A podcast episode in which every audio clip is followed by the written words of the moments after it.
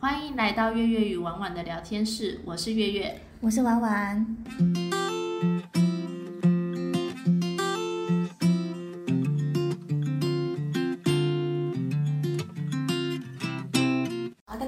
这一集来讲一下由驻场的编督导教会我的事情。那这期的主讲人是我婉婉，因为我跟月月来当督导的那个历程不太一样。我当督导是因为我先进去这个广告公司里面做了专案，之后才开始学习做督导的事情。嗯，那我这边的话，我是真的是单纯的有驻场生督导。我稍微再提一下督导的工作内容，它的内容就是主要是协助专案确认现场的驻场有没有做好工作，然后会帮忙做拍照作业，然后再来，其实督导还有一个另外一个比较重要任务，就是它有点像是临时的应变人员，如果那个驻场跳点了，或是这个驻场怎么了，他们就是机动人员，要随时去补这个缺，不能让活动终止。对，然后除非一直到主控中心有派人来他替代的工作，督导才能离开，或者是说他根本就没有派人来，那督导就一整天就是在那边执行完那个工作。然后督导一天大概是会跑四到五家卖场，因为刚刚也有说了，就是六日活动时间，可能一次有十个点在进行，他们就需要去收集这些卖场的活动照片，也要确认说活动都是执行正确的。它的时薪相对比较高，通常会比驻一定会比驻场高，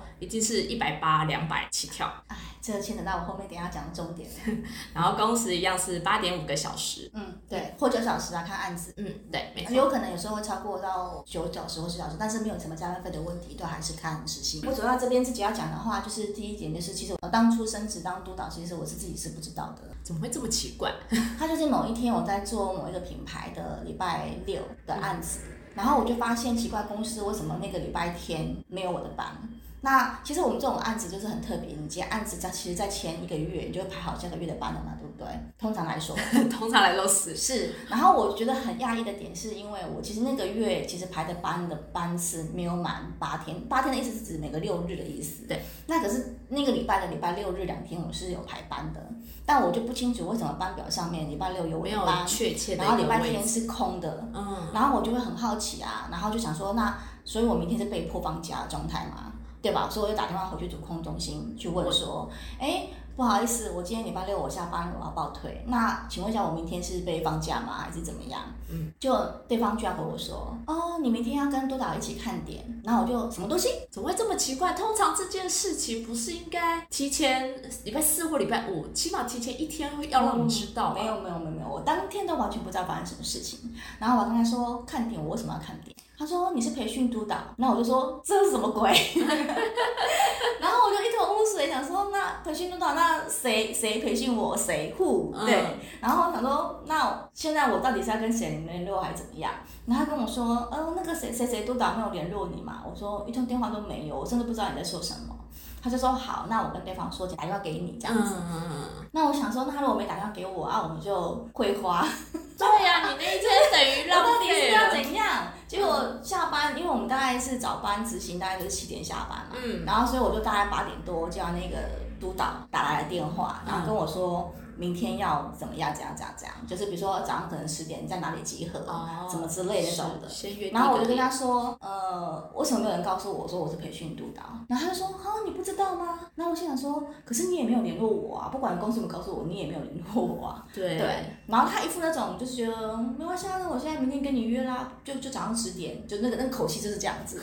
然后我就心想，这是怎么回事啊？然后我又很想说，好吧，我不懂公司在想什么，我就想说，反正我有钱可以拿，管他的。对对，我就隔天跟他约就跑，就是一起跑这个点。嗯然后我记得他跟我约，他跟我约十点，他还迟到，他还叫我先去吃早餐。诶，十点通常礼拜天活动是十点半开始，所以约十点很正常啊。但是他迟到多久？多少是不能迟到的。我记得去看的那家卖场离我家很近，哦，然后是他跟我约那个地点，其实是我很方便到的地点。嗯那我就不明白他为什么他，我觉得对他来说应该也没有不方便到，因为他骑摩托车，嗯因嗯，为他骑摩托车载着我去看他的那天的路线嘛，对不对？对然后所以基本上我觉得他知道这件事情，我觉得很牵强。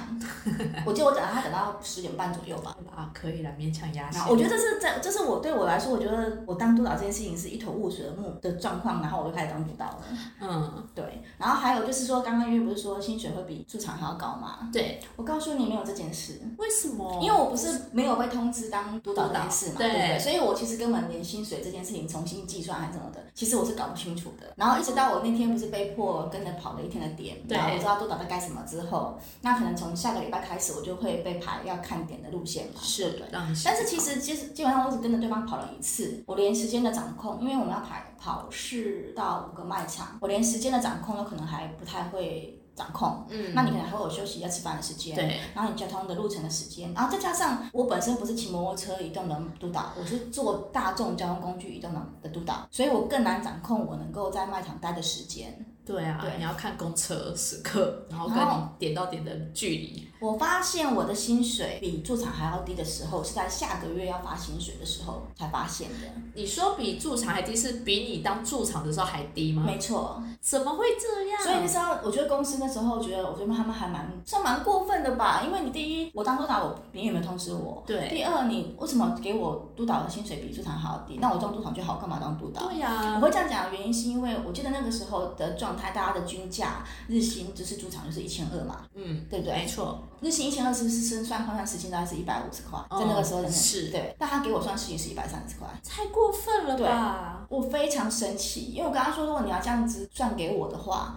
那我当驻场就好，我为什么要当督导？督导超累耶。是啊，是啊，而且你给我一百三十块的时薪，比我当驻场还要低，我我为什么要这样帮你跑？嗯，没错。我抗议了之后呢，他才把钱补给我，但是补给我是补什么？就补到跟驻场一样的薪水给我。超级不合理。对，在那么多年前的时候，因为我算是驻场里面很特例，我八个月我就升督导了，在驻场来讲是还是很快的。所以我并不了解说，就是到底他们所谓的升督导这个阶段是需要经过多久的站点的经验。是，那对我来说，它就是一份斜杠的工作。那今天当驻场跟当督导其实都 OK。如果你觉得我可以胜任的话，但你要给我相应的薪资待遇吧。没错啊。然后一直到我记得那件事情，就是大家在讲呃讲了很久了。那加上同期其实跟我这个状况的是不止我一个督导有这个情况，这大概有两三个督导这个情况。哇，对，然后嗯，刚好某一位督导就是还蛮能够据理力争的对，因为他的关系，然后后来就是变成就是至少有一百七。哦，我记得，呃，因为我在里面当专案，我看到他们之前协调的过程，我们会希望一些驻场比较经验丰富的姐姐或是人员，然后觉得他人还不错，会希望把他拉上来，然后会是去谈说，我给你高一点点的薪水，这样才有诱因嘛，才会那个人才会想要当督导。我们通常会开到一百七、一百八，是培训督导阶段哦。对啊因为你要当培训督导，你要能先去适应各个卖场，因为你要先熟悉卖场每一家卖场不同的作业，或者是起码你要知道出入口。因为你还有一个很重要的工作是你要带新人进卖场，对，你不能比新人还菜。对啊，你还要带他，你还知道仓库在哪里，然后东西要怎么陈列，热水去哪里找，热水要怎么倒。他其实他需要很多对卖场的相关的经验跟知实务。经验，那我是培训督导，没有关系，我可以比一般督导的薪水低。可是你给我比驻场还低，超级不合理。对啊，而且我跟你讲，这中间抗争不是刚开始就有哦，我还是领过很低的一百三，领了一两个月哦。然后到然后到然后到跟驻场一样之后，然后再抗争过，这中间应该过程应该有将近三四个月吧。然后直到某一次有某一个专案，大家在讨论这个方面的问题，所有的培训督导才从一百七开始，但这个距离我当督导已经好几个月了。嗯，我得说那家广告公司的确中间有变革过啦。那我也是在他们变革第二阶段进去的，所以那时候比较稍微有制度一点。我知道前期超级烂，然后我们那个广告公司的名声也非常不好。是我也是进去接案子，可是因为我必须要说，因为他我在当驻场的时候，可能因为表现，因为我以前打工就是做销售，所以销售这块对我来说不是什么难事，所以我当时跟他谈的时候的那个时薪其实是比别驻场的那个行销公司还要低的，但我其实本人不知道，因为我对这个行业不了解。嗯，但他们在我那个月还没做满，因为我的业绩有达到嘛，对所以他就给我提升到跟旧有呃有经验的人的驻场是一样的时薪的日薪了，就是一千二。嗯所以我其实从头到尾没有领过他们当初跟我谈那个很低的日薪的那个时薪，哦所以我以为当督导之后，他们也会这样对我，就是没有那种警觉心啦，应该这样说啦。我懂。对，然后可是后来就发生那件事情，我就觉得很傻眼，因为它是一家好大家很有名气的公司。对啊，真的很不好说他们坏对。，然后第三件事情是因为我刚刚不是说，就是我当督导没有被通知，对不对？对，然后又被带了一天看点这件事情。是那我事后其实有问他说，可是你只带我看了一天的那个点，然后其实那个督导还蛮瞎的，你看他就那天迟到嘛，然后迟到之后中间带着我去逛那几个卖场，他其实也没有很认真的告诉我要做什么事，就是拍照，然后离开，然后走离就是进去离开进去离开，然后你要找主出员工出入口，然后换证，就是大概就这种基本的事情。其实我并没有觉得从他身上有学到一些除了拍照以外，以外的的工工作其然后我就他都做的跟做场对，然。后我就问他说，拍照这个东西需要熟练度，要抓角度，要抓描述 timing，对不对？那他是要练的。那我现在叫你教我也没有意义，因为我要靠自己练嘛。那公司这边会不会有教育训练？然后公司的时候说，哦，会啊，会上会上。结果上到教育训练是四个月后的事。我大概知道这个情况，因为我们需要收集一定的人数，不，因为开课很累，我们不可能你今天要生你，我就为了你开一堂课，因为我们还要请比较资深的督导来，我们要抓时间，还要请专案来讲，所以需要收集一点人，我们才集中开班，我们比较好啦，节省我们自己的成本。好，我大概大概讲到今天你讲的意思，因为我记得那时候四个月后我上那个督导教育训练课的时候，其实是北中南的督导都来。啊、对，没错，中中部跟南部的督导也会一起来上这个课。然后我记得那个上那个课的那个场次，就是是三个我跟我同期的督导，对，然后大所谓的同期就是我们在同一个 timing 时间点去升督导的，但是你知道公司这边也很也很也很妙啊，因为跟我一起升同样升督导的，我已经看点看到已经看四个月了，然后另外一个督导还在站点，啊，对，很奇怪吧？他们是不是觉得我们彼此不会联系，督导之间不会联系，都把我们当笨蛋吗？我不知道，我就问那个督导啊，然后可是我觉得他很吃亏的原因，就是因为他虽然跟我同级升督导，可是因为他其实进这一行还蛮久，他甚至比我久哦。嗯，但只是因为他吃亏在他是大四的学生，哦，很难配合，所以不是很难配合，是公司觉得他太年轻了。就是他等于说他大一进驻场这一行，那我其实才进去，我刚刚跟你讲，我升督导的时候其实没有满一年一年嘛，所以等于说我上到培训课的时候，其实差不刚好满一年左右。对另外那个督导来讲，他其实在这一行已经快将近四年了。是因为他那时候大四，对不对？但是公司让我看点，却没有让他看点，让他继续站点，那你把他当陪读这样子。所以我就觉得公司在这边的到底是怎么去筛选，我觉得就是很不懂他那个机制啊。可是，在当督导，因为你要去教现场的驻场，驻场有可能是阿姨，有可能是年轻人。你其实长相，因为像我也是教小督导，看起来很好欺负。有些驻场大姐是不听我讲话，不听我劝导的。哦，理解。所以你是啊。但是你讲话要有理跟，就是应该是说他可能给你的形象是比较弱的，然后一些人会看你比较好欺负，他就会不甩你。那你当督导，你一定要去要求他一定要执行到位。那有些姐姐就说，我为什么要照你的做？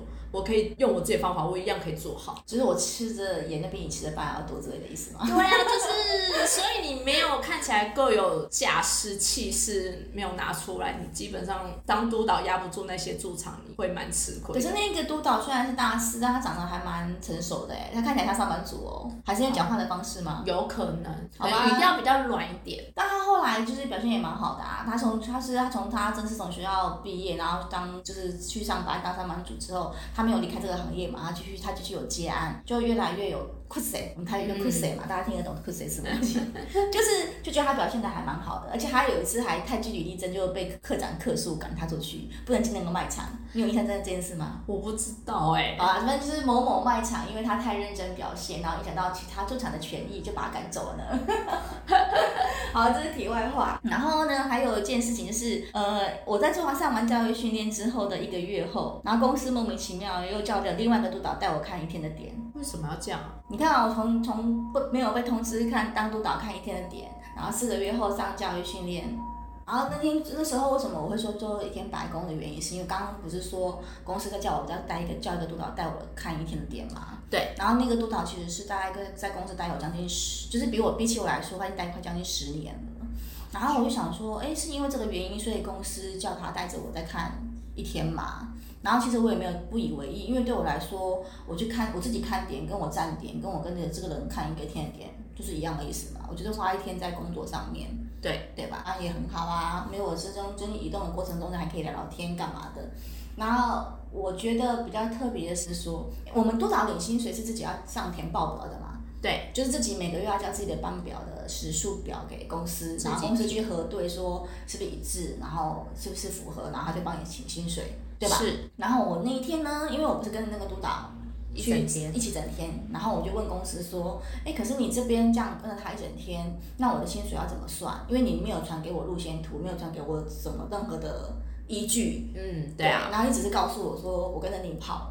一就是那，个人跑一整一整天，嗯，然后说哦没有关系，就是他要帮我报，哎，然后我就也没有多想，我说哦好，他要帮我报。然后呢，一个月后你？是说专案要帮你报，还是带你的那个我那个？时候很天，我一直觉得是专案会帮我报，哦这样你有理解吗？嗯，好，我那时候很，因为我们不懂嘛，对就是觉得说我问你，跟我说有人会帮我报，然后我就会不会多问太多，结果一个月后发现我少了一天的薪水，啊，他漏了，对，然后我再问公司讲，结果公司就跟我说那个督导要帮我报，可是我就会跟他说，那那个督导凭什么要帮我报薪水？对啊，那是我的事情，跟这个督导没有关系。而且你跟我讲的时候，我以为你会帮我报，照理来说应而且重点是？你也没有路线图给我，我怎么佐证我那天有出去跟他出去？而且照片拍照片交回照片的也不是我，对啊，等于说我没有提办法提出任何佐证我那天有上班哦，嗯，没错，所以那天薪水我是要不到的，他没有给我。所以他后来也没有补给你嘛？没有补给我，因为我刚刚说的嘛，我没有路线图，然后照片不是我拍的，所以督导报表也不是我交的。可是那个专案他已经失忆了吗？他离职了吗？他你完全他一直都在，他一直都在，但他他就是没有要补薪水给我的意思。怎么可以这么过分？就是那个时候讲难听一点，你为了要这份工作，你也不可能就哦，我今天份额离职还怎么样？你跟他吵不过，嗯，那你又能怎么样？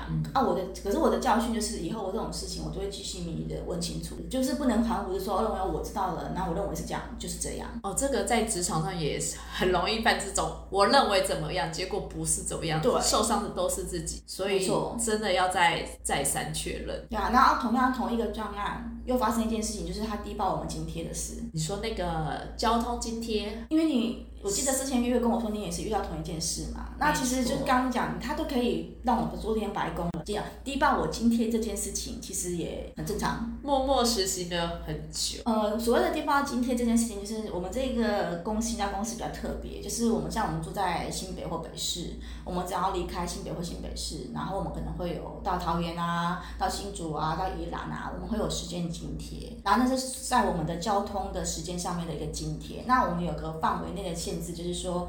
台北到新北，然后到离开到桃园，可能会有一个小时的交通津贴是时薪，是然后到中立是一点五，对，然后到新竹跟宜兰是两小时，诶，宜兰是三小时对不对？两小时吧，三小时啊、反正很久小时我忘记了，反正就是它可能应该是两小时它应该跟新竹一样的算法啦，对就是两小时这样子。然后我跟月月那时候当初刚当督导，就好傻好天真，就一直以为到新竹就是一点五小时，对吧？哦，不是，我是新竹两小时，我很确定。我是台北到中立，我以为一样，跟桃园一样是一小时。哦，那我跟你不一样，我是中立我知道一点五，但新竹我不知道两小时。哦，那反正总而言之，这中间我们两个在报时间津贴的时候，已经被漏报很久大概。有将近有一年多两年吧。然后这一位专案呢，从头到尾都没有提醒我们报错薪水了哦，一直到后来是换人资嘛，对不对？换专案，才然后才告诉我们说，哎，你少报钱喽，你应该要报多少钱多少钱几个小时哦。然后我们才恍然大悟。原来我们都漏报了一年多，超久。当当然没有错啦，我们没有每个月都被派去那么远的地方，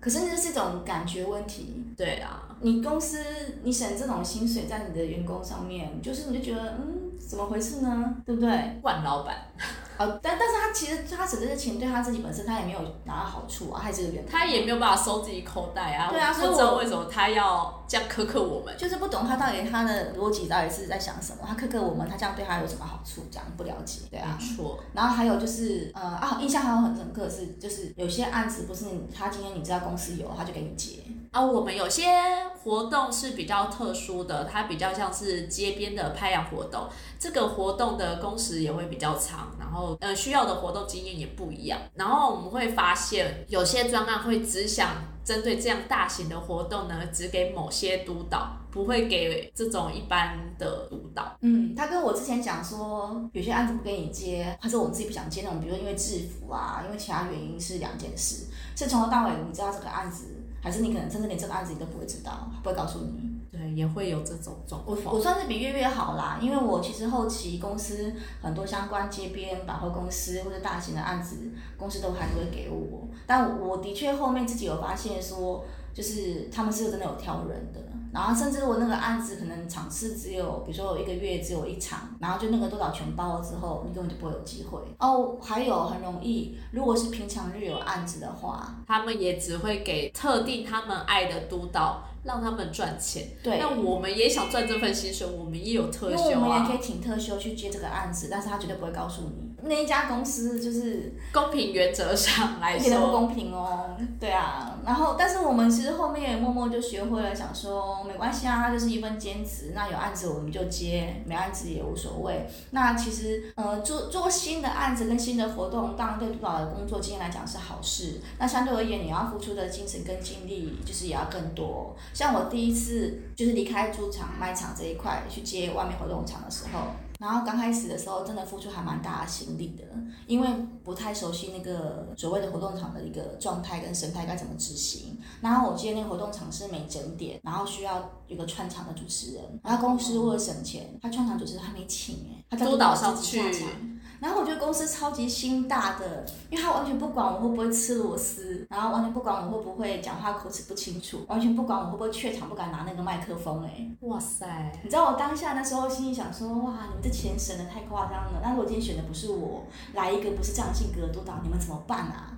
你要面对的是广大的消费者，然后跟活动的厂商现场，他在他在现场哎、所以这也是专案为什么要挑督导的原因。真的有工作经验或是他口条好的，他们真的会看人啊。尤其像这种大型活动，他们不能失误，因为我们都有 KPI 在身上。那你说他不能失误，但是我是不是他？我其实不是他第一选择哦，因为他那时候我有直接，哎，我这个人太诚实了，我那时候直接问专案说，你这通电话打到我这边来，是不是因为前面没有人，他们不接？的确是啊，我想要的人选没了，我只好找备案。我我好诚实哦，然后他就突然间愣了一下，说：“你为什么这样问我？”我说：“因为通常这种案子，你通常不会打电话给我啊。”然后他就说：“因为呢，那个客户呢，希望啊，他是 on 档，on 档的意思是说，他两个月整整八周，他要同一个督导，哦然后不要年纪大的，哦，要年轻的。然后呢，他心中的所谓的人选那个一二三位的心中的完美的人选呢，都没有办法 on 档。嗯，然后无法连八，无法连八，对，无法连八，那就是找找到我身上来了。嗯然后我也不懂那么多督导，还有什么连八就找我啦。那有可能是因为我排班比较稳定吧，那个时候。然后可能再加上我，毕竟那时候也，哎，其实那个场的时候我也当督导有四五年了吧。嗯，那我就是说他们的运气很好，因为我以前在学校有当过主持人，然后有上过台台简报，嗯所以我对拿拿拿麦克风这件事情没有很抗拒。嗯然后而且当下箭在弦上，你就是被逼上梁山了，你麦克风拿了你就要讲了，你吃螺丝什么东西没有这回事哦。对啊，但就是从那次起开始之后，我就发现所有的外面的活动场就会有我的名字出现在他们的口袋名单内。对，这算是一个好处吗？是啦，起码你证明自己是有能力、有价值，可以应付这样、可以接这样的活动，但是多一个条件。对，但是你知道，相信我们督导中间心中也会有想接跟不想接的案子，那这是之后再说了。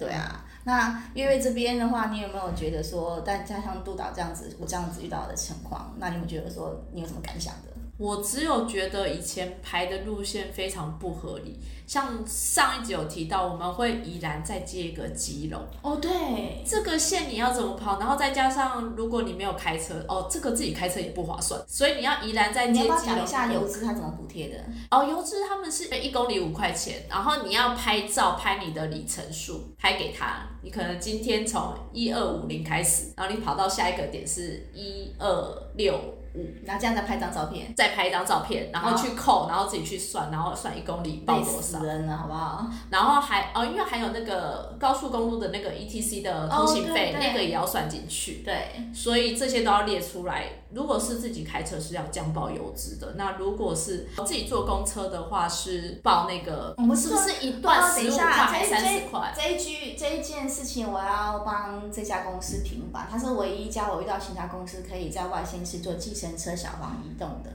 可以实报实销。啊，对啦，如果我是别的案子，别的公司就没有这回事喽，你就要自己想办法处理你的交通工具。哦，其他行销的督导他们会说，好羡慕你们可以坐对计程车没哦。错，它是唯一的一家，可是他这种钱，我觉得其实可以不必给我们没关系。哦，但我以前会有一个讨价博的方式，就是、如果我去桃园五个点，我就算了一下，哎，我这一场如果实报油资的话，可能不会这么赚，我报计程车费比较赚，那你就会报计程车费。那你要有计程车单就可以报啦，对啊。然后因为这个，我本来觉得很困扰，好像很麻烦。但有一次我看点的时候，我坐计程车，然后计程车司机听我要那个单据嘛，哦，对啊，对啊。他很大气的说：“这本我给你，我全部盖好公司章什么的，我就太棒了，我得了一本，我可以自己开，很开心。我我是认真觉得说，你们在报那个油资的时候，真的很累人啊！你看上车拍一张，到点拍就是报点拍一张，然后离开那个点之后要再拍一张，然后再再去加油再拍一张，我觉得，嗯，那我还不用计程车自报掉。对啊，可是像那个你们如果是在台北市、新北市自己跑，你是不能这样报车子，你不能坐计程车，哦你只有跨县市才可以。那这个部分的话，就是大家一个点三十块，主要是如果你是从中和跑到西门町万华，还有公车，如果他中和叫你去到新店呢，去到景美不划算啊，因为你一个点就是三十块啊。所以他们有时候路线这么机车，嗯，我有跑过泰山到土城的。超过分哦。但是这个路线是摩托车顺，但是他没有必要为了你，因为你交通工具你督导要自己想办法。那因为你坐公车，那他是你的不会管事情。你，他不会管你骑车还是去还是坐公车还是捷运啊。可是你看，一下我这个就是没有在骑摩托车的人，从泰山到土城这件事情是多么逼人啊！泰山本身就是个交通很不便的啊，我地是从，泰山的呃音乐家附近的全联，是然后我移动到土城大润发呢。换几对次车啊？对啊，而且我已经很赶，我那天好像也五还有五个点，对，所以我大概就可能大概到不到三十二十分钟、三十分钟就得走，就得离开了。对啊。路线很重要。还有一件事情，我也觉得我们家公司特别不一样。怎么样？哦，我们要带变款项。嗯，有些案子可能现场需要采买食材，像是呃气食类，或者是生鲜，或者是你现场为了要呈现你的商品，可能要买一些吐司啊什么这种，哦，对，或是垃圾袋没了要买垃圾袋。嗯，这种这种我们就会就是让工读生去买，然后督导再去报账核账。然后我以前很穷，很常报下来，或者是那个点已经快两个礼拜没有人看了，然后他一次报的那个金额是上千块，我就要一直去领钱，然后报给他，我个人最高的记录，办公室垫了将近一万块，很夸张。然后没有给我钱，就是到他回去，就是就是你其实明明就有回公司开会，然后他就是装忙还是干嘛就不给你钱，然后一直到很可能很多次之后，然后他才会跟你说，哦，那你要报多少，我现在我现在给你。可那时候其实你拿给他的单据其实就已经万把块了，还有报账的时间呐、因为你不能过那个会计的结账哦，时间，对啊对啊，但他不给你报啊，然后超坏。我记得我印象中，我听过督导垫过钱最高记录是两万多块。我遇过很过分，是上一个督导不给人员报，叫你，然后我下一个点去，他，哦，我觉得那个督导很我知道你在坏，讲这个，因为我也有，因为我们是礼拜六、礼拜天可能不会看同一条路线，嗯对，然后有时候或者说你可能礼拜六有排班，然后可能对方是礼拜天排班，那你们就看同一个卖场的路线，对，那你就会遇到礼拜六的督导不给报不给人员报账，他因为他跟人员说，哦，我很少回公司开会，你给明天督导报，超坏的啊。嗯，这个我知道，这个我知道，然后因为人员很可怜，我知道他们也是打工，虽然我也是打工，嗯，让他们哦，如果对方是大学生，让他们欠这个五百块好了，对啊，对他们来说也是可能是一个礼拜生活费，我还是会让他请，对啊。然后自己很穷这样。我理解你的意思，因为我有遇过，因为我我我真的觉得那不是说我今天我礼拜天的督导要不要帮这个人员给他报账的问题，是因为公司本来就有交代说，礼拜六的督导是负责要帮人员收报账的钱的，因为不能让人员垫钱垫到再多一天。对，那我们身为督导，他今天既然就是帮公司买备品，买该奢侈品，那你就是该要你的人员把钱报掉。对啊，那这个就是没有办法的事情，那这以后大家再说好了，因为这些督导大概就是那里一两个会做这种事情，对啊。超坏。可是月月很厉害啊，至少你看，像我当督导当那么久，我也没有想过要去把机车驾照考到，也没有想过要去开车，可是你就会了。哦，我是因为正职公司太远了，哦所以我选择开车呢。嗯，然后因为我一开始因为卖场以前还在投币要取币，哦对，我在那个时候练开车最就是练最好的就是那个离那个呃路口要取币的那个位置。你知道有时候隔太远，我手我还要开门出去，很丢脸。哦我懂我懂。我后来就很会抓那个技巧，因为看很多次了，一天到晚在进卖场，一天要进五次，你就会过那个出入口了，距离抓超好的。所以开开车练习的很好，经验很丰富了。这是我当督导最会的事了，唯一学会的生活技能，嗯嗯嗯，还愿意上高速公路。没错啊。那像现在又疫情啊，其实说实在话，如果大家正在看确诊足迹的话，如果这个人一天去四五家卖场，那他可能就是督导啊。对，我有时候看那个足迹，然后我妈就会问说：“哎、这人为什么一天到晚去卖场啊？”我说：“他可能在工作。对啊，他可能是商化人员，他要补我家卖场的货啊，可对能是督导啊，他要看我家卖场的驻场。为什么他早上去一次，下午要去一对次？因为他在工作，对啊，没办法，产生很大的同理心。是是是是，我也这样觉得。刚刚讲了这么多督导的经验呐、那我稍微整理一下我们督导一定要必备的条件。如果你想成为督导的话，嗯首先交通工具一定要有摩托车或者是汽车，但汽车你就要考量停车费公司不会帮你吸收。没错，然后再来卖场一定要很熟悉，因为我们刚刚有说你要陪人员换证，你要走驻场的出入口，因为你拍照的话要换证，你会比较有力的，不然你路边随便拍照会被客诉。嗯，有些卖场的主管呢，保全还会把你赶走。没错，然后专案要求的照片一定要拍到位，像是人员试吃的互动照片、货架照片都要拍好。嗯，呃，或者是那一场呃那一周有大位陈列也要拍到。没错，然后当然就是确认驻场一定要执行到位，一定要勇能够勇敢的揪出驻场的错误，哦对、啊，或者是当下他有什么错误，或是服装仪容，因为你拍照一定要拍到他们是穿要求好的。公司规定的。公司规定，像是头发有没有绑啊，或者是嗯 有些我知道你们有个案子要别一个小花，哎也要把。你不喜欢别小花，你也这样嘛，那小花我别过哎、